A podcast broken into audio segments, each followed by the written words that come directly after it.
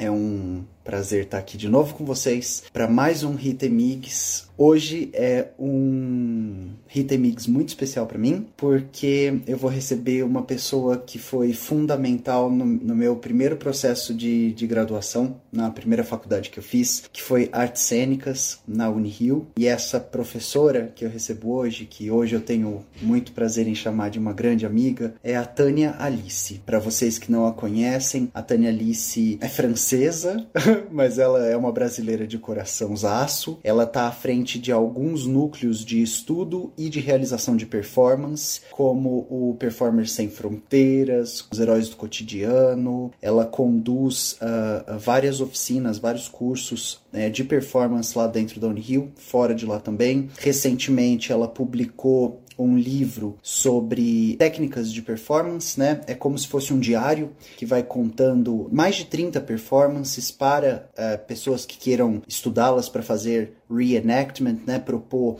alterações, fazer descobertas a partir dali.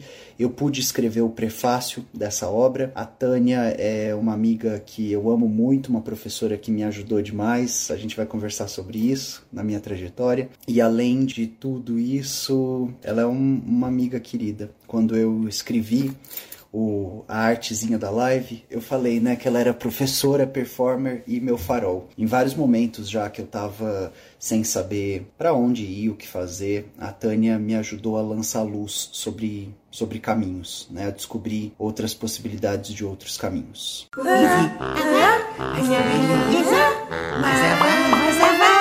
Rita e Mix Show! Parar de fumar.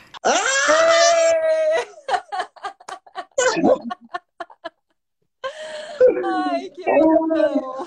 Tânia, seu, seu cabelo tá lindo, não sabia que ele tava desse tamanho. Ai, eu quis combinar com você, que é isso, toda, todo trabalhado no loiro, né? É, isso, isso, isso aqui, menina, isso, isso aqui é, é os, os longos percalços da vida de ator, né? Pois Mas é. Logo, lo- logo, logo eu volto. Dona Tânia, como que você tá, minha amiga? Nossa, eu tô muito feliz de te ver. Que coisa boa. A gente já tá uns dois, três meses sem se falar, né? Então, mesmo que passando por uma live, é o momento de se ver. Que coisa boa. Que bom te ver. E você? Fora daqui. Ah, eu tô, eu tô doido, né? Mas só pra contar pra galera, fora daqui, eu e Tânia, a gente tava combinando. Depois da live, a gente faz uma live só nossa. A gente se liga de vídeo e, e, e bate o papo. É... Miga, eu tô, eu, tô bem, eu tô. Hoje, hoje foi um dia uma loucura. Eu vou, vou mostrar, não conta pra ninguém, tá? Mas, ó, tava as malas tudo jogada, os livros. Acabei de chegar aqui no, no, Não é você, não. Tá uma, tá uma catástrofe aqui. Mas eu, eu cheguei faz tipo uma hora, aí consegui esse modem. A galera da produção é muito firmeza, me descolaram um modem, aí consegui conectar na internet pra gente poder fazer a nossa live. Tô bem, tô animado, tô agitado, tô meio eufórico ainda. E um pouco de estar falando com você, é uma alegria enorme pra mim. Nossa, pra mim também. Coisa boa. Tânia, eu, eu costumo começar a- a- a- os nossos bate-papos ah, falando um pouco sobre os, me- os nossos encontros, é, de, de, de como, de como a gente se conheceu. Você quer que eu conte primeiro a minha versão ou você quer contar primeiro a sua? É, como a gente se conheceu, gente, eu lembro de você, ó, em sala de aula, e aí depois na próxima sala de aula, e aí eu fui dar um outro curso e você de novo na sala de aula, e de novo na sala de aula, em uma série de aulas, né? E nessa a gente começou a andar juntos, que isso é uma grande lembrança minha da gente caminhar pelo Rio de Janeiro, assim, saindo lá da Urca, andando até Laranjeiras e tudo mais, conversando sobre a vida, as incertezas, as dúvidas, o que, que ia ser, o que, que não ia ser, se podia ser, se uma drag podia ser uma intelectual, se, como é que ia ser a vida, se São Paulo, se Rio, se isso, se aquilo, assim, altas questões e dúvidas, filosofando sobre a vida, sobre os condicionamentos, sobre tanta coisa, assim, andando, andando, andando. E aí uma lembrança, assim, que eu não consigo, que sempre me vem quando eu lembro de você, foi quando me convidaram para aquele festival de performance internacional e eu chamei você para a gente performar juntos. E você falou para mim assim, é, não, mas performance eu, eu nunca isso, eu não sei como é que é isso, como é que faz, quem diria, né? tipo, a tua primeira performance, assim, e eu nem sei se eu posso contar isso hoje, porque agora você, você, né, tem toda uma repercussão e tudo mais, mas a gente é, tá, foi vestido de ovo, né? Um foi de clara, o outro foi de gema, né? E a gente fez uma performance juntos, assim, que foi uma performance para a fragilidade dos laços né, entre o, a política institucional e os do artista, né? A gente foi fazendo todo um caminho de ovos ali, indo do teatro municipal até a câmara. Enfim, a gente fez todo um percurso ali que depois as pessoas rapidamente juntaram os ovos e tal. E eu lembro que a gente falou assim: nossa, tá tudo certo. A gente proporcionou almoço e janta de gente, assim. E a gente foi embora de novo andando até Laranjeiras. Então, as memórias que me vêm de você é de muita criação, muito compartilhamento e muita alegria. E você vestiu de clara e eu vesti de gema, gente. Desculpa, mas é verdade. Ai, ai, eu, ó, para a galera que tiver curiosidade depois, acho que deve ter algum material em algum lugar. Foi, foi o primeiro festival internacional de performance no Rio de Janeiro. Foi Arte Arte Rio Internacional, era um festival Arte internacional. E aí é, eu estava conversando, eu falei, olha, surgiu esse convite, está afim? Você falou, tá, estou afim. Nossa, e depois a sua vida virou essa performance maravilhosa, né? Nossa, que, que, que felicidade. Eu, eu, eu lembro também da, da ideia, né? Porque quando. quando é, eu, vamos lá, então eu vou contar minha versão. As, nessas tantas, eu já, eu já tinha sido aluno da Tânia é, umas quatro vezes. É, eu, eu, assim que a Tânia chegou na Unirio, eu fiz a primeira matéria que ela deu, que era ATT, Análise do Texto Teatral. A primeira memória que eu tenho de você era que é, é quando, quando eu entrei na Unirio, você era jovem e reluzente. É, e, e, e, fazia muita falta isso pra gente, Tânia. Fazia muita falta isso pra gente. É, eu, eu acho que poucas coisas são mais bonitas do que uma, uma pessoa disposta e disponível que está numa posição de professor, de professora. E, e, você sempre foi uma pessoa disposta e disponível. E, e aí eu, eu lembro, é, imagina, isso era 2008, 2009, num, primeira matéria, minha primeira matéria na Unirio. E aí eu, eu lembro, a gente estava estudando Anatol Rosenfeld, teoria, teoria, do gênero, é, teoria do gênero literário, acho que era, né? E e aí eu lembro que, que a galera chegou, você pediu para fazer uma leitura, um fichamento, a gente ia discutir em sala, e a galera chegou e começou a perguntar: tá, mas o épico pode ser dramático, lírico, existe lírico no. E aí teve uma hora que você falou: gente, calma, é, é, não é sobre paixão taxonômica, não. É sobre. Né, não é sobre encaixotar, é sobre. Desen... E aí eu falei, gente, que genial. E, e, e, e nessa época da performance, eu já estava fazendo com você uma matéria chamada Performance e Reenactment, Nossa. que você deu que você deu na Unirio foi quando é, eu conheci é, Marina Bromovic, Márcia X, Vito Aconte, é, e, e, aí eu, eu lembro, eu refiz uma performance do Vito Aconte chamada Following Peace, que, que a gente seguia uma pessoa, enfim. E, e aí você estava me contando um dia de uma performance da Marina que ela faz uma caminhada na muralha da China para se despedir do ex-companheiro dela. Eles vêm cada um de uma ponta, se encontram no meio, se abraçam e partem. E mudou minha vida. É, eu, essa, essa história, depois eu fui assistir, eu fui ler, e, e aí eu fiquei pensando sobre esses caminhos e esses cruzamentos chegou o convite, aí eu falei, já pensou um pisar em ovos, um caminho de. E aí a gente veio, pensou no nome Estratagemas Claras. Ah, enfim, gente. Depois vocês, vocês busquem que vocês vão é, conhecer. Mas como que eu te conheci, Tânia? Eu te conheci como, como um, sei lá, um espírito luminoso e iluminado. E aí eu já te falei isso milhões de vezes, mas poder falar isso em público é, é, um, é muito orgulho para mim.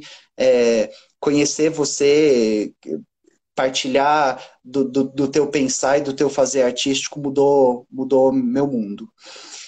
E a gente veio falar sobre um negócio muito doido, né? Que é como, como que a gente faz para pensar arte, é, corpo, afeto, trauma, durante alguma coisa mais ou menos sem, precedentes na nossa história, né? A gente está vivendo a, maior crise sanitária e humanitária do, do nosso passado recente, da nossa história recente. Ecológico. E... Exato, exato. Eu, eu lembro, Tânia, também, só, só um, um rápido adendo. Logo que a pandemia estourou, né, eu, eu, o primeiro vídeo que eu produzi no canal foi Haverá Arte depois do coronavírus, refletindo sobre um texto do Adorno. Mas a, a, a, o primeiro impulso que eu tive assim que a pandemia, que eu entendi que, que era uma pandemia, que ia começar, foi um texto do Artaud, que é o Teatro e a Peste. E, e, e muito doido, né? Porque as nossas ferramentas elas vão trabalhando por elas, né? A, primeira que me veio na mão foi o Artaud, para pensar tudo isso. E aí eu queria te ouvir um pouco antes de começar a perguntar, a debater, que, como, como você como você está enxergando possibilidades agora? Nossa, que pergunta, né? Porque eu, eu fiquei muito emocionada com o teu descritivo, sabe? Quando você escreveu assim, é, que eu era um farol para você. E me tocou muito isso, porque eu acho que você é um farol para muita gente, né? E às vezes quando a gente é, é tem de alguma forma essa missão, seja para uma pessoa, seja para dez, seja para uma comunidade determinada, a gente se coloca também essa pressão de alguma forma de produzir luz e felicidade para estar, tá, né? Tipo, vamos lá, né?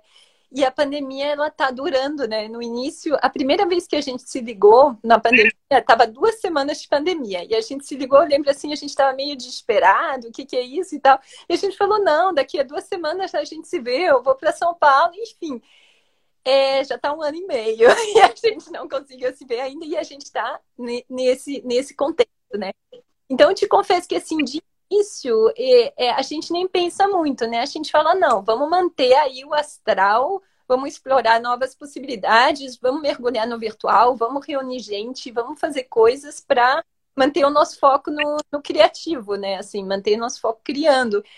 E a gente passou um ano, né, o primeiro ano da pandemia, com Performance Sem Fronteiras, fazendo um trabalho de cuidados poéticos online virtual, né, dedicado a cuidados profissionais que estavam na linha de frente da pandemia, enfermeiros, médicos, foi, foi muito rico, muito bonito. A gente fez 90 apresentações.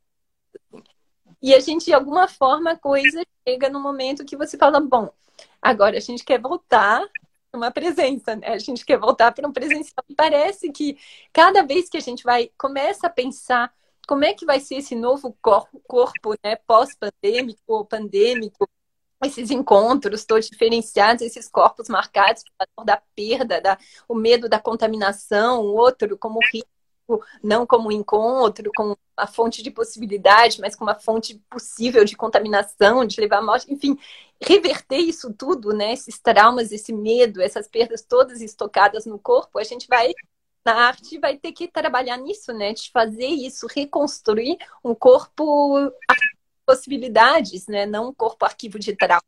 Só que cada vez que a gente fala é agora que a gente vai começar, vem uma nova variante, vem uma nova coisa, porque tem gente que que demora, né, para vacinas e tem gente que não quer vacinar, então as, as, variantes vão, né, proliferando e a gente fica ali, né, querendo manter o, o, o, foco, né, nas coisas, manter o foco na criatividade e ao mesmo tempo torcendo, porque eu acho que algum presencial a gente precisa daqui a pouco retomar antes que a gente seja totalmente atomizado e que as pessoas percam o real vínculo as umas com as outras, né? Eu não sei como é que se vê isso, como é que tá isso para você? Tem, tem duas coisas uh, da sua fala que eu, que eu tô pensando. A, a primeira delas me vem quando eu tô pensando como, em algum lugar, a, a, a pandemia ela, ela atomiza os sujeitos, né? É, a gente vira essa coisa meio uh, uh, segmentada, fragmentária e, e, atomizada. Tem um, tem um isolamento, né? É, é subjetivo, mas objetivo também. Tem um isolamento real. Para quem pôde, Né? A gente sempre deve lembrar isso, porque a gente, a gente tem uma realidade no nosso país que é, é cumprir a pandemia de acordo com indicações básicas de saúde, lavar a mão, é, é ter distância, usar máscara, não foi uma realidade possível para a maior, maior parte da nossa população, não foi uma realidade material possível. E aí fiquei lembrando do, é, do Pulantzas, que é, que é um, é um autor marxista europeu que, que lá nos, no, no meado do século XX, assim, 1960, 70, ele está escrevendo falando sobre isso, né? Sobre, eu, eu não sei nem como ele conseguiu ver esse lugar, mas ele já estava falando sobre uma coisa meio que o neoliberalismo ia fazer de, de atomizar sujeitos, né? É, de enfraquecer essas redes de suporte e de apoio. É quase como uma coisa da galera parar de conseguir se pensar como classe. Classe artística, classe operária, classe trabalhadora, né? E a primeira coisa que me vem de você falando isso é, é essa. A segunda coisa que me vem é que vê se faz algum sentido para você. Você estava me falando desse corpo que agora vira um, um, um, um depositório, um, arsenal de trauma. Então, a nossa postura, a nossa musculatura, a nossa dieta, o nosso sono, a nossa atenção né? O que que, o que que essa exposição infinita em tela vai fazer com a nossa atenção? Essas redes infinitas de 24 horas, né? O que que a falta de um abraço, de poder ver uma avó, de poder ver um amigo, vai fa... E aí eu fiquei pensando no seguinte, quando a Segunda Guerra Mundial acaba e o Japão foi tipo destruído, né, devastado pelos Estados Unidos, um, um, grupo de artistas no Japão vai começar a pensar um, um novo jeito de usar o corpo, hum. né? É a dança no. É, é, no o nome? Eu tô, tô tentando me lembrar aqui se é no. E, e, aí eles, eles vão, através de uma, de uma pesquisa, como a Pina Bausch chegou numa outra coisa, eles vão chegar numa, num outro corpo, né? E, eles vão conseguir usar os, os butô, a Carol tá me falando aqui, Butô, não no. Camila também comentou aqui, é Butô. É, chama Dança Butô, Teatro Butô. E aí, como esse essa geração de artistas entendendo que é impossível que haja aquele corpo outra vez, depois dessa experiência de destruição da sociedade, formula um outro projeto de sociedade japonesa, né? É um outro que, que não aconteceu. Vale, vale vale contar para as pessoas, né, que, que as políticas que vão se suceder no Japão vão, vão ceifar essa possibilidade de um corpo sensível. Porque a ideia desse corpo era um corpo sensível, um corpo que falasse sobre o trauma. E a cultura japonesa, é, via política, vai impossibilitar isso aí. É, é, é você acha que é um pouco disso, assim, de da gente estar tá debruçado sobre as possibilidades da criação de outros corpos?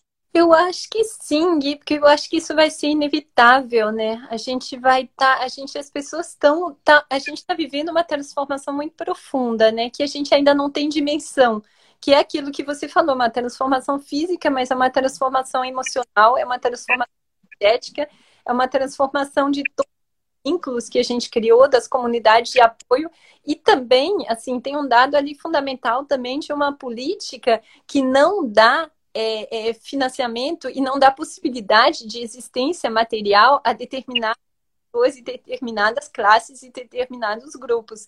Então, acho que é mais difícil ainda, porque as pessoas têm que dar conta de uma lógica de sobrevivência, ao mesmo tempo elas têm que continuar se preparando, se possível, depois, e ao mesmo tempo elas têm que lidar com tantas adversidades no dia a dia, assim, né, de, de dar conta de as coisas de morte, né, de perda, de, é, é, é, tanta dificuldade que as pessoas estão enfrentando, é um momento de tanto desafio, que eu acho que não tem como o corpo não se sentir dessas dificuldades todas, assim. E tanto que não teve nunca tanto adoecimento também psíquico quanto está tendo pandemia, porque o distanciamento, porque a dificuldade de sobrevivência, porque as condições são muito desiguais, porque a falta de vínculo, o que mata uma pessoa é a falta de vínculo diga-se vínculo físico, mas também vínculo emocional. E aí, quando cada um está lutando pela sua própria sobrevivência, a gente vai criando abismos entre as pessoas, né? Então, você impede a conexão. Então, junto com esse governo, porque são várias coisas né? Tem a pandemia, mas tem também esse, essa necropolítica que está sendo aplicada a todo vapor, assim, que está se aproveitando desse momento para estar tá ceifando e dizimando todo mundo que pode estar tá resistindo, lutando, criticando, questionando, é, é, e que pode estar ali, né? Então a gente sabe disso, né? O quanto que é é, também essa, essa resistência é difícil. Então, acho que é muito importante nesse momento a gente tomar consciência disso, né? Eu, eu sempre fico pensando que as pessoas falam, nossa, o Gui é, é um. A Rita é um influencer, né? Eu falo, não, é um conscientizer, não é a mesma coisa. Ele traz as pessoas para tomar consciência desses processos todos. Só que uma vez que a gente tomou consciência, a gente precisa estar é, tá junto para estar tá reinventando novas possibilidades, para estar tá semeando outros mundos, para estar tá plantando outras utopias, né? Então isso é importante da gente estar tá consciente de que vai ter toda uma limpeza ser feita no sentido do, desses traumas, dessa energia represada de medo, de tensões, para a gente estar tá abrindo o corpo para um corpo de potência e de cocriação e de compartilhamento, né? Uma coisa que eu, que, eu, que eu costumo falar é que o segundo passo é, é, da conscientização é a organização, né? É, depois que você se conscientiza, você se organiza. E, e organizado a gente consegue fazer, fazer outras potências, né? Porque sozinho não dá para fazer quase potência nenhuma. Bom, você está falando né, de todas essas possibilidades materiais também. A gente aqui no Brasil voltou para níveis de investimento em educação, é, em especial né, ciência, né, produção de ciência, universidade, a gente voltou para níveis de investimento de 20 anos atrás. Né? O, o governo Bolsonaro ele dá cabo é, do, dos acúmulos que a gente fez durante duas décadas de, de, de investimento em educação, é, e, e, ciência. Tem duas coisas. Uma coisa a gente estava conversando um dia, mas a gente era por telefone a gente não conseguiu falar tudo. Tem duas coisas que eu quero te perguntar. A, a primeira delas é a seguinte: você acha que alguma coisa de como a gente manuseou, tem manuseado a pandemia, coloca a arte num lugar de desimportância? Ah, a gente precisa de máscara, a gente precisa de hospital, a gente precisa. É, né, artista, não, não, não, fecha teatro, fecha. E aí, se tem alguma coisa disso, ou se não, ou se na pandemia a gente descobre que sem música, filme, livro, é, é, live, a gente adoece. E a outra coisa, Tânia, é, é uma é aquela que a gente ia falar por telefone e teve que desligar um dia. Tava andando na rua quando a gente estava batendo esse papo. Você é professora de arte. Você é professora de arte relacional, você é professora da, é, né, a performance não é representação, é presença, arte da presença. O é, é, que, que acontece com a cabeça de um professor que está pensando em educar, formar artista, sendo que qual que é o papel da arte, qual que é o lugar que a arte é possível agora que não tem mais contato, que não, a gente não sabe mais se vai ter teatro, a gente não sabe mais se vai ter sala de cinema, que tipo de angústia isso vira na, na sala de aula, na pesquisa? Nossa! É, peraí, a, prime a primeira coisa que você falou é a questão do, da, das prioridades, né? Eu acho que, assim, a gente tem esse nome dos performers sem fronteiras, né? Todo lugar de intervenção, seja palhaços sem fronteiras, performers sem fronteiras, Primeira coisa é garantir a saúde. Primeira coisa é garantir a sobrevivência básica, saúde e comida. É, isso é o básico. Então não tem como dizer que a gente é tão essencial quanto, não é. Tá com fome, uma pessoa que está machucada, ela não quer saber de arte naquele momento, é mais do que normal, né? O Brecht já tinha uma frase assim, né? Primeiro a comida e depois a ética, a arte, enfim, tudo que for. Então, assim, a primeira coisa é garantir esses níveis aí. Como esses níveis também estão ameaçados, então a gente fica num lugar meio de pô, vamos, não vamos, né? Mas logo após, não é só essa necessidade corporal, né? Porque a alma também, a alma no sentido assim amplo, precisa de poesia, precisa de expansão, precisa de desejo, precisa de pulsação, precisa de música, precisa de som, precisa de encontro, precisa de de, de, de, de, cheiro de chuva, precisa de, enfim, essas coisas todas que fazem a beleza da vida, né? O cheiro de cachorro molhado, enfim, aquilo tudo. E de arte para a gente estar tá transfigurando e olhando para as coisas, porque as coisas não são as coisas, as coisas podem ser muito mais que as coisas, se a gente olha para elas com amor e cuidado e carinho. Então, eu acho que logo após tem a importância da arte. E ali a gente tem que estar ali sim. E aí, claro, né? Você fala dessa coisa da, da pesquisa, né? E desse trabalho nesses momentos específicos, né? Para o professor que trabalha com arte relacional. Então, é fato que durante o momento a gente fala, ok, vamos explorar o virtual, vamos explorar o arquivo, vamos. Porque o bom com a performance é que a gente aprende a nunca se lamentar. A gente faz com o que tem. Então a gente não fica, ah, e se eu tivesse o presencial? Não, não tem o presencial, porque a gente está tendo o privilégio de poder ficar em casa e de poder trabalhar. Então não vamos nos lamentar. É pandemia, é pandemia, então vamos fazer o melhor disso, né? Então nessa leva com uma aluna monitora, a gente começou a fazer performance, as pessoas performam com, com os animais em casa, e isso muda uma visão, é uma, uma visão anti-especista. A gente vai colocando aos poucos, não, peraí, todas as espécies têm o mesmo lugar, as plantas, os animais, um respeito. Então a gente vai passando os valores por meio de uma prática que é uma prática as pessoas em casa, com gato, com cachorro, com, com papagaio, com, com quem tiver, a gente faz com o que tem, né? Na performance a gente sabe fazer isso, a gente só sabe fazer isso, né? Então, acho que isso é uma maneira das angústias se canalizarem, da gente entender, dá para fazer com isso e da gente preparar também, possivelmente, um depois. Então, estou tentando muito, assim, nas aulas, as pessoas se fortalecerem. Eu estou dando vários cursos, assim, tanto na pós-graduação como na graduação, que é a performance como prática de saúde e poéticas do cuidado. Como a gente cuida de si, como a gente cuida do outro, como a gente cuida do mundo, como a gente cuida dos animais, da natureza, como a gente cuida desse conjunto, porque eu, eu, vejo uma divisão muito forte na pandemia, que é quem tem consciência de cuidado e quem não tem.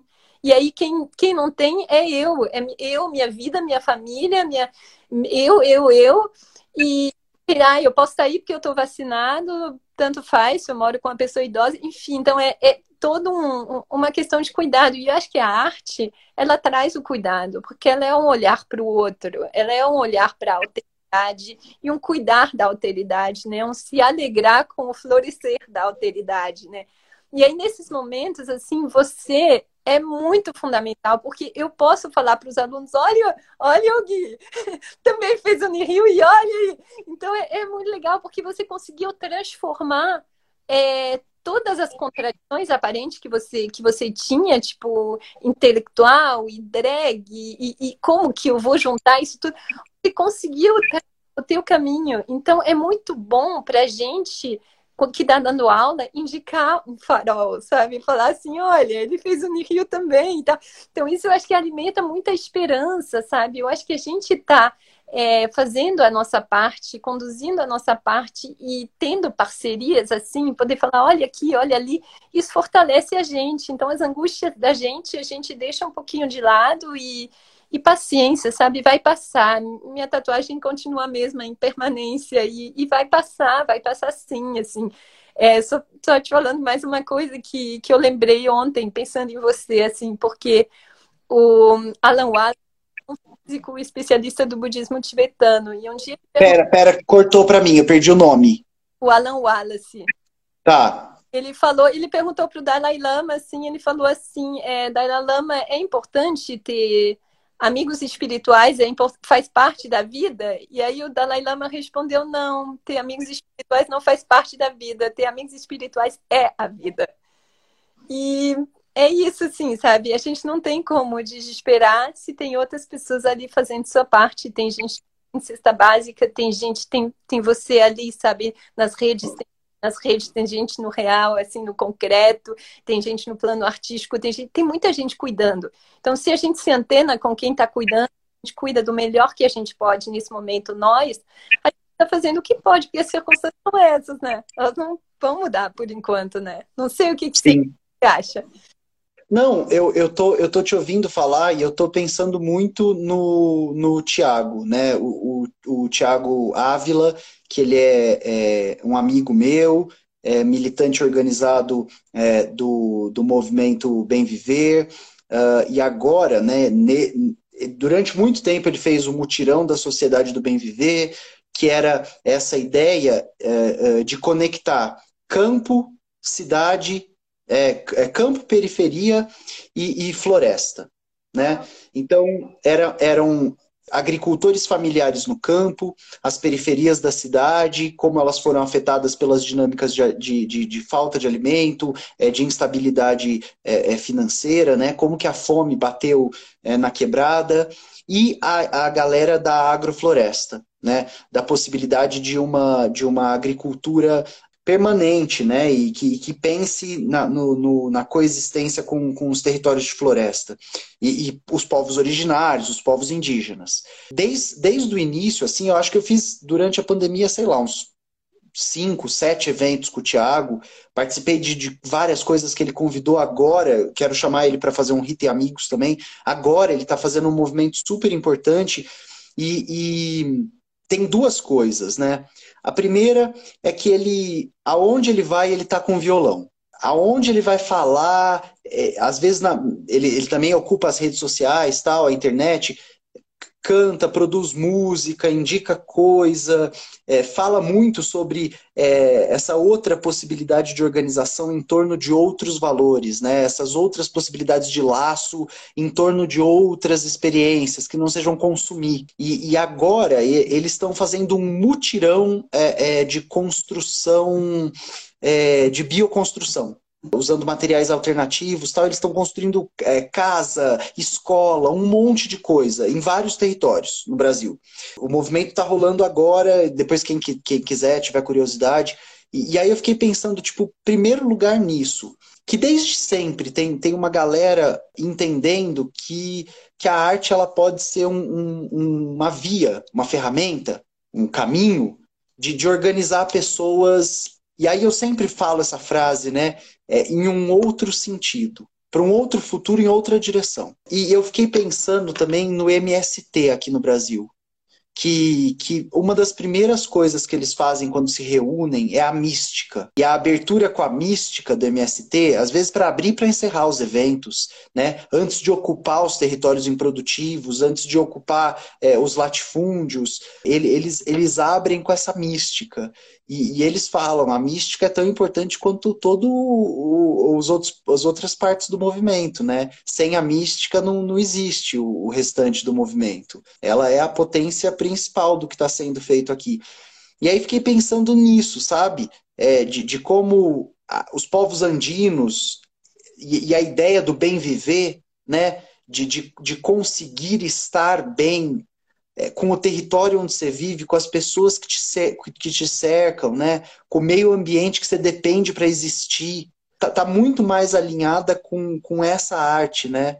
Preocupada ah, em, em mostrar para as pessoas que catarse é outro nome para para existe alguma coisa sendo partilhada aqui e agora entre nós. É, catarse é um outro nome para alguma alguma coisa dentro de mim foi tocada, foi externalizada aqui. Tô, tô pensando muito sobre isso, assim, a gente vive um tempo também muito doido, Tânia, porque todos esses movimentos de, de, de bem-estar, eles vão sendo apropriados pelo capital, né? Então, é, o, existe o jovem místico que, que já virou um subproduto do capital, e aí você paga, sei lá, 600 reais para fazer um retiro, se encontrar com seus ancestrais, uhum. né? Os ancestrais de quem está pagando 600 reais é a galera que foi guilhotinada da Revolução Francesa, só pode. Mas como, como isso também está em disputa, né? É como até isso está em disputa. E, é. e se a gente. Fala, fala, Tânia. Não, não, porque eu acho que o, o, sistema capitalista ele adora cooptar tudo que o contesta, né? Porque aí ele se apropria de uma forma quase nível da própria contestação. Então, às vezes, até os próprios caminhos de escape, eles ficam, ficam difíceis, né, assim. Sim, porque eles, eles vão sendo subvertidos em outras mercadorias, né, em outras identidades, em outras possibilidades de consumo, né, vão, vão organizando outros mercados. Essa é sempre uma preocupação que, que me ronda, assim, sabe? É, de que modo a, a gente vai conseguindo fazer esse trabalho artístico que constrói rede que, que nutre, que cuida de bem-estar, que aponta a direção e que não se subverte numa nova identidade mercadológica, né? num, num novo jeito de, de virar produto, de, de virar, sei lá, uma ferramenta de, de exploração.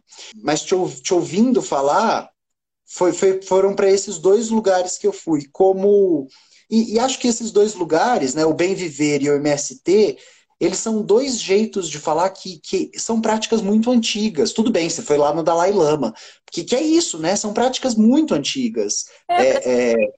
Porque quer performance mais potente do que o Júlio Lancelotti e o padre quebrando. Isso é uma performance ativista, assim. Ele é um dos grandes performers desse momento fazendo. Se a gente olhar pelo prisma da, da, da, da arte, né? É um performer ativista que está fazendo projeto de arte socialmente engajado mais puro, né? É uma arte relacional, participativa e engajadíssima, né?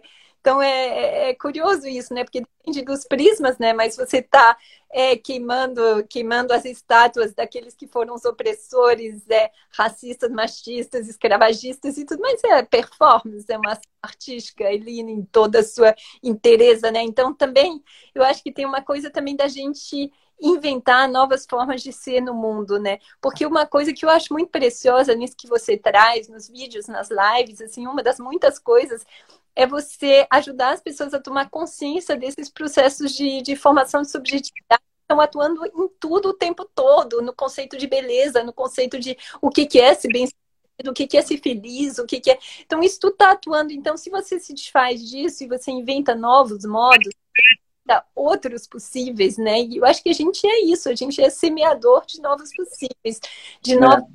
Novos e aí a gente vai semeando e vai vendo que algumas coisas realmente elas, elas na intuição, né? Elas, tão, elas vão crescendo. Mas eu acho que em vez da gente estar, tá, de alguma forma, o tempo que a gente está passando lutando por fomento dos teatros, a gente pode também entender que é o momento de ocupar as ruas, né? Que é o momento também de estar tá na rua.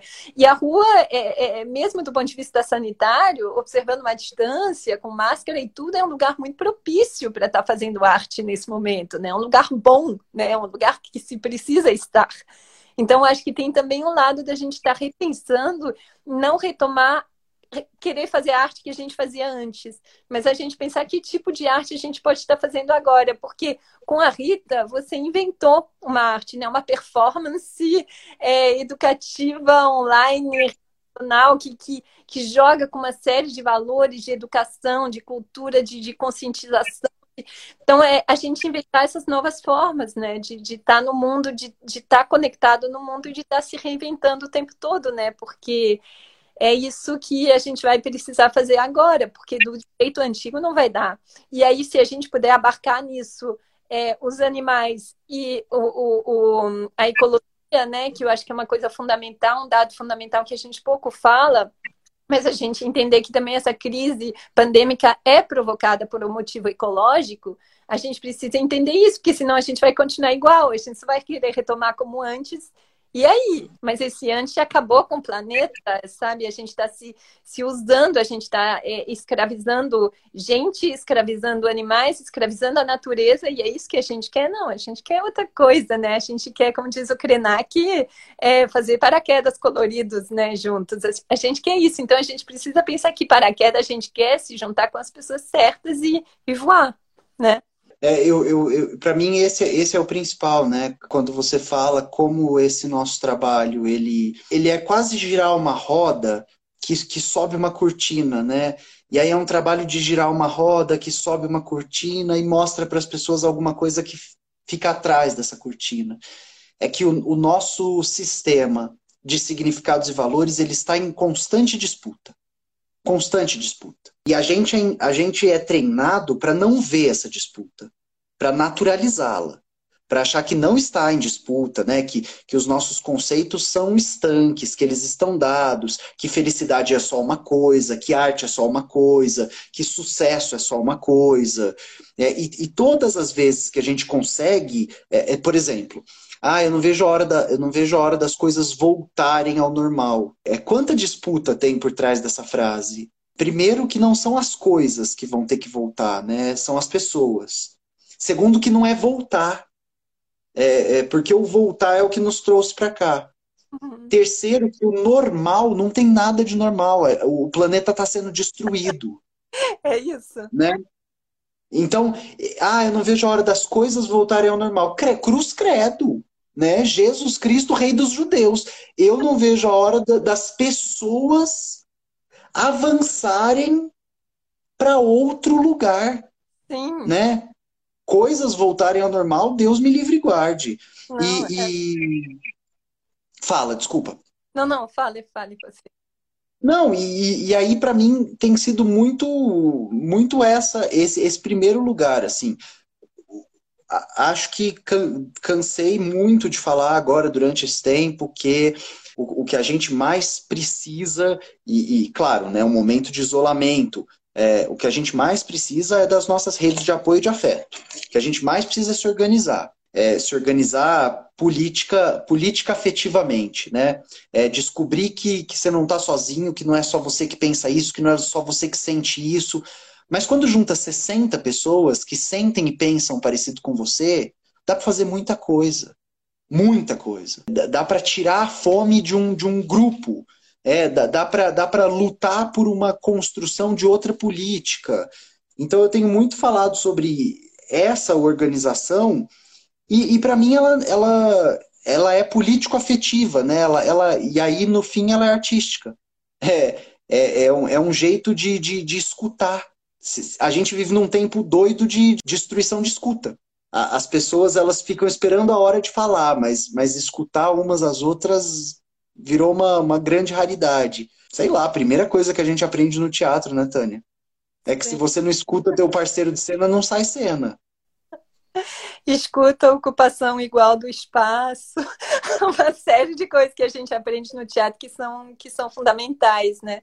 É, é uma formação tão preciosa, tão, tão, tão rica, que é tão desvalorizada, né? Mas que é tão importante, é tão importante, mesmo que você não veja no momento que você está ali na graduação o que que isso vai dar, o que que se vai fazer com isso, mas você está adquirindo bases fundamentais para pensar o mundo, para entender o mundo e para estar criando o mundo, né? Para criar, criar um outro mundo e ainda mais para, como você falou, para encontrar os seus parceiros, para você estar criando junto outros mundos, né? Então isso é eu acho isso de uma preciosidade, de uma raridade que a gente vai defender até onde, porque as pessoas merecem essa formação e seja dita de passagem pública, gratuita e de qualidade, né? Isso é um, um direito.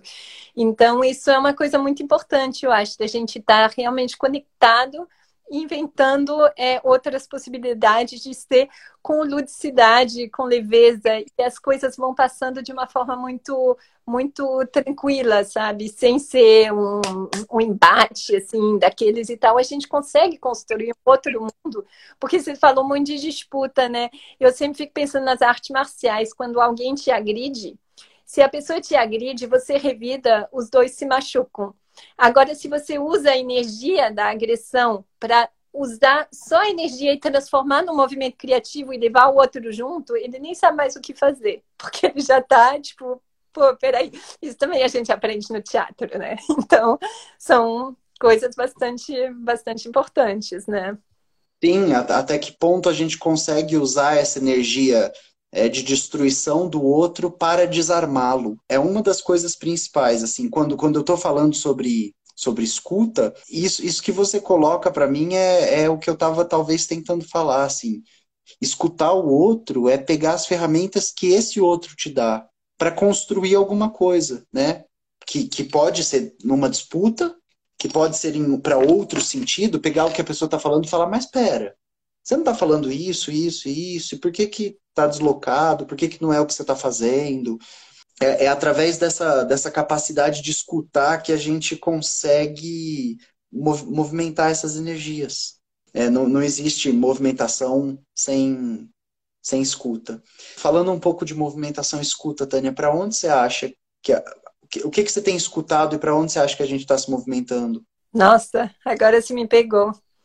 Eu estou escutando uma grande ansiedade, ansiedade de falar, ansiedade de ser escutado, ansiedade de sobrevivência, ansiedade de comer, ansiedade de encher a geladeira, ansiedade de estar com as pessoas. É uma grande ansiedade que eu acho que faz que alguns, assim, em algum momento não aguentem chutar o balde e volta aquilo que antes, mais ou menos, para dar aquele.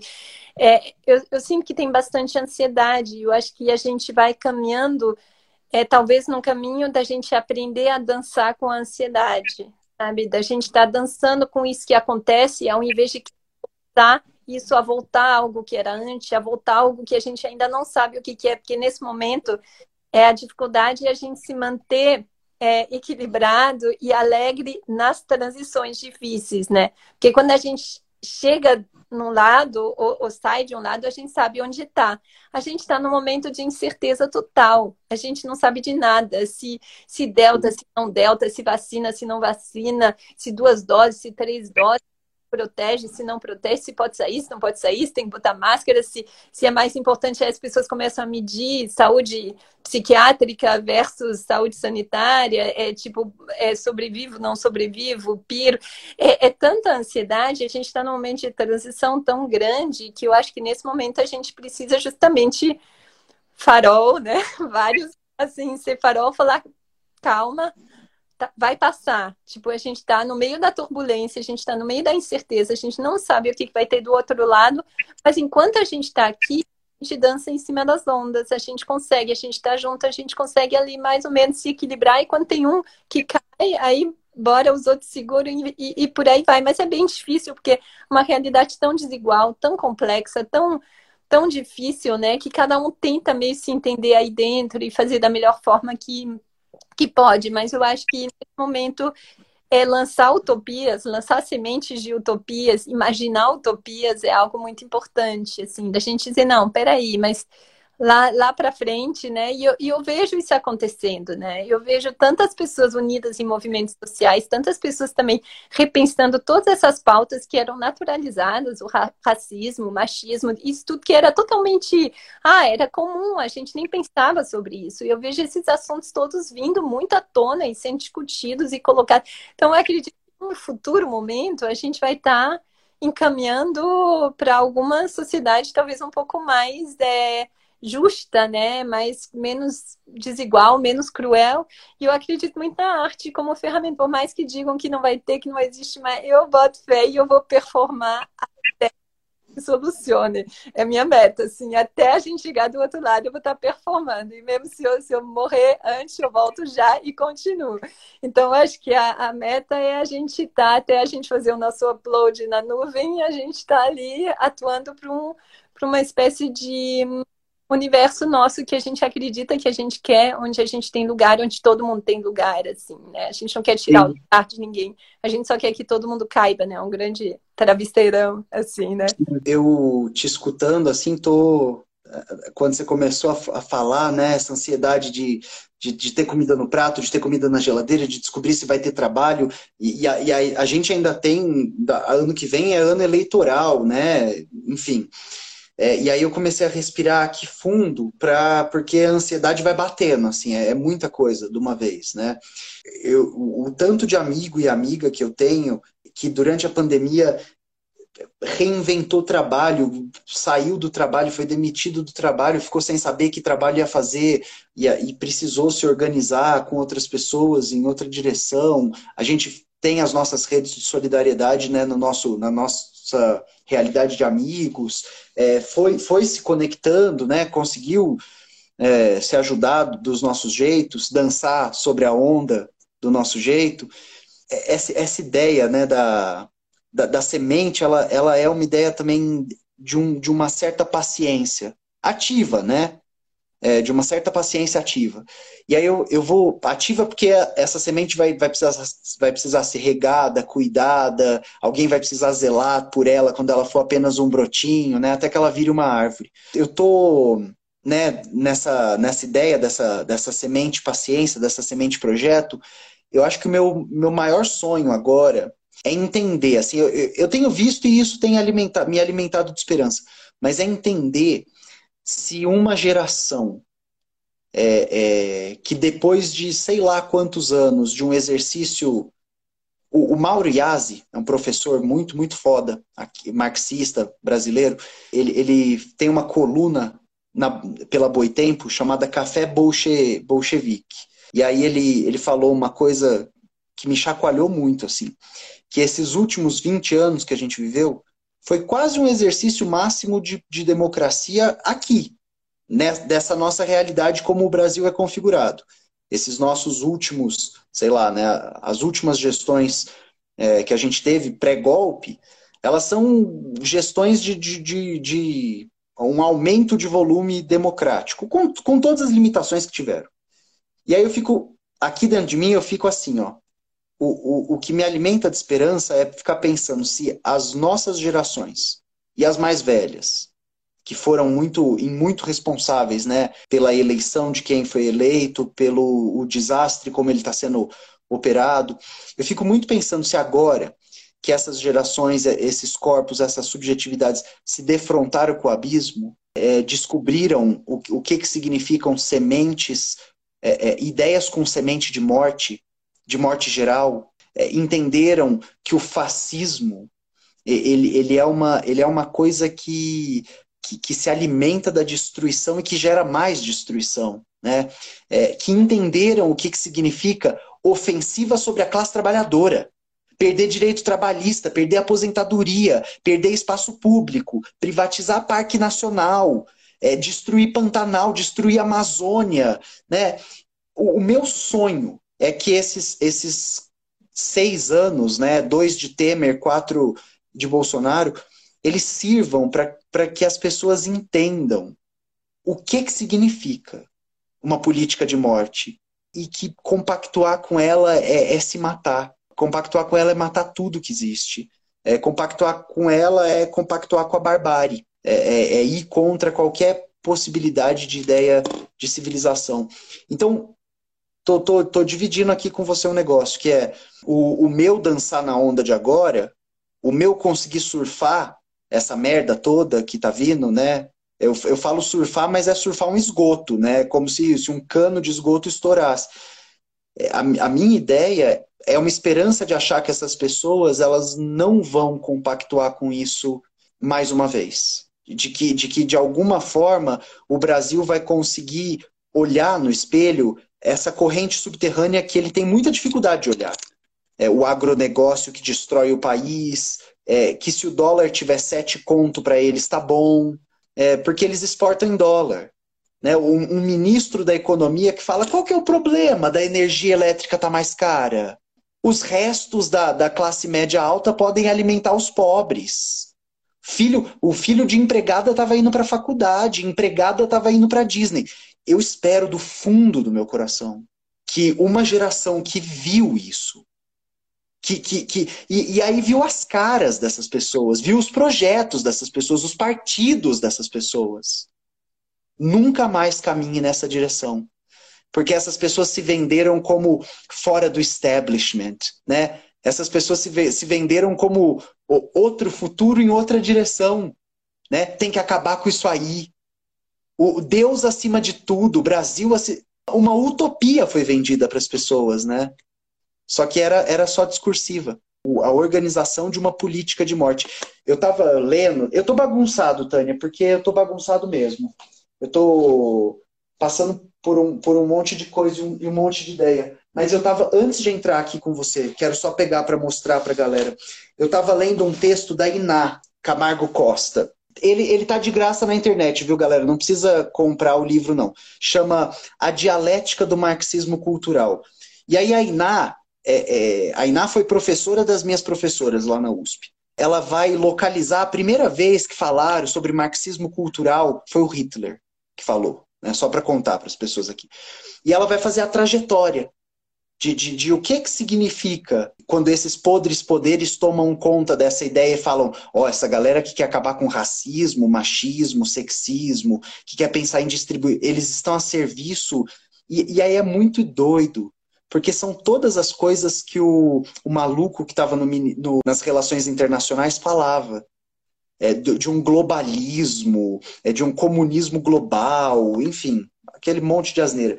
E aí ela fala o seguinte: tem muito trabalho de fôlego feito sobre isso, de que o, o fascismo ele só se instaura quando a classe trabalhadora está completamente desarmada. E esse desarmada é, é, sem arma de crítica, sem arma de reflexão, sem arma de solidariedade, sem arma de comunidade fascismo é um projeto, né? Ele é um projeto é? que instaura de uma forma muito bem organizada, muito bem pensada, nada disso é aleatório, né? Nada Não. Nossa, aconteceu. Não, não, está acontecendo como um projeto, né? Um projeto de necropolítica mesmo.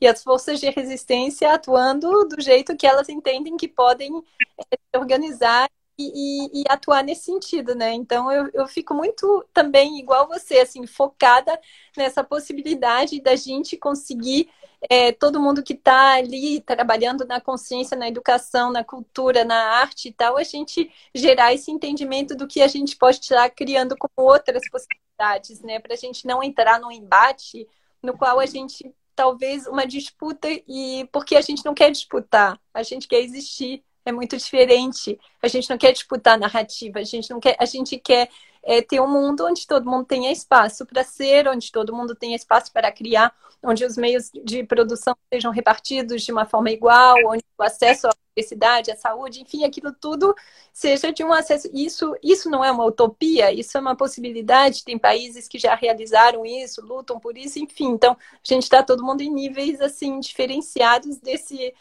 dessa realização, né? Mas eu acredito muito que nesse momento, assim, né? Você está falando a sua maneira de estar tá surfando nesse esgoto, né? A minha é de criar umas, umas nuvens assim onde a gente se abduz temporariamente, pensa e para depois poder dar uma aterrissada e agora vamos construir, é por aí, vamos por aí, vamos pensando, vamos organizando. E uma coisa também que eu acho importante é é a questão de cultivar a alegria, apesar de tudo, assim. Isso eu tenho aprendido com meu cachorro, com o Buda. É você conseguir se alegrar porque você encontrou uma meia, você conseguir se alegrar porque tem um petisco sobrando na mesa, você conseguir se alegrar porque você pode passear, você conseguir se alegrar porque alguém está brincando com você, é o segredo da vida. E aí a gente alimenta a alegria. A alegria é uma potência que os poderes é, é, querem destruir, porque a alegria é resistência. Eu gosto muito da Maria Bethânia, quando ela diz que tristeza é uma forma de egoísmo e tal, porque se você sucumbe você perde a sua capacidade de ação, você entra numa passividade, você entra num peso, você entra num. E se você consegue se manter de alguma forma conectado às pequenas alegrias do dia a dia, por mais que sejam pequenas, por mais que seja, sei lá, ver uma pessoa atravessando a rua, ver, ver uma criança brincando. Às vezes aqui a gente no condomínio tem uma creche parental, a gente escuta as crianças brincando, gritando. Só isso já pô, a vida tá ali pulsando, né?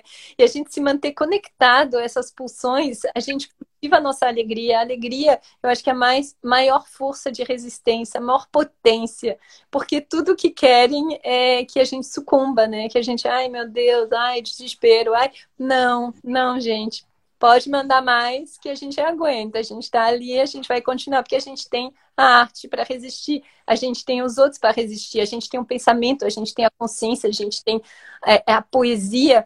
Tem um livro muito fantástico, eu não sei se você leu, eu vou te dar ele de presente, chama Quando a Poesia. É, é o dia em que a poesia derrotou. Poesia venceu o ditador. Muito Ainda não li. Eu, eu é, imaginei, eu vou te dar ele de presente, é muito maravilhoso. Porque é isso, às vezes uma pequena poesia pode estar derrotando muito mais do que grandes armas. E, e não é clichê, não. Não é flores contra armas, aqueles clichês todos dos anos 60, não. Eu não acredito nisso, não. Mas eu acredito muito na transformação da subjetividade por meio da alegria, da ludicidade, do jogo. E, e a gente aprende isso na natureza, a gente aprende isso com as crianças, a gente aprende isso com os animais, a gente aprende isso com os amigos, a gente aprende isso. Basta você ter um cachorro para aprender isso. Vai lá, adota um cachorro que vai te ensinar de graça aquilo tudo que você pena para, né? E, então, acho que, enfim, a alegria é nosso, nosso reservatório de energia, de potência para a gente resistir e atravessar esses momentos com né, uma certa firmeza e a gente não sabe o que vai ser depois, mas o que eu sei é que eu quero que seja com você, que seja juntos e que a gente esteja ali sempre. Te amo será, muito. Tânia, será, será junto. Pode ter certeza que será, que tem sido e, que foi e, e, é, uma, é, é, uma das minhas maiores alegrias, assim. É, é, é ter construído uma amizade com você e, e, ter você na minha vida é uma das minhas maiores alegrias nesse planeta. Você é, é muito, muito especial para mim. É, nunca houve um, uma interação contigo que eu não saísse dela de alguma forma restaurado. E o que a gente está falando, né, dessa dessa política de cuidado, dessa, dessa poesia do afeto, dessa possibilidade de, de construção de, de rede, eu tô, tô tentando organizar pra galera, porque é uma ideia muito, muito bonita e muito complexa também, né? É de que o poder depende de afetos tristes. É, e que, assim, resistir, criar poder popular, tudo isso só é possível depois que existe grupo. Primeiro, uma, uma, política de resistência e de articulação tem que ser criada. E política de, de resistência e articulação só é criada através de afeto. Né? Só é criada através de, de dessas alianças. Do quê? Brilho no olho. É.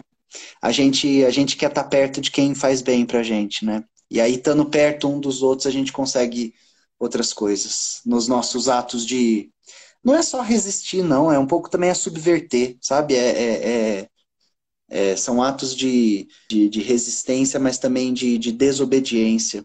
É, obedecer é estar tá triste agora, obedecer é estar tá desesperançoso agora, obedecer é estar tá desarticulado agora.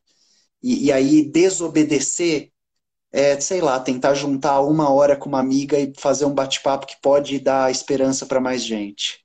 Não, imagina, imagina se a gente consegue nessa circunstâncias adversas, todo mundo. Imagina quando as circunstâncias forem melhorar, a potência acumulada, como vai ser fácil, como vai ser fácil, porque a gente está se forjando no desafio maior que possa existir, pandemia, crise política, crise econômica, governo fascista. Né? Se a gente resiste a isso com alegria, persistência, imagina depois. A gente vai estar inventando umas... Nossa!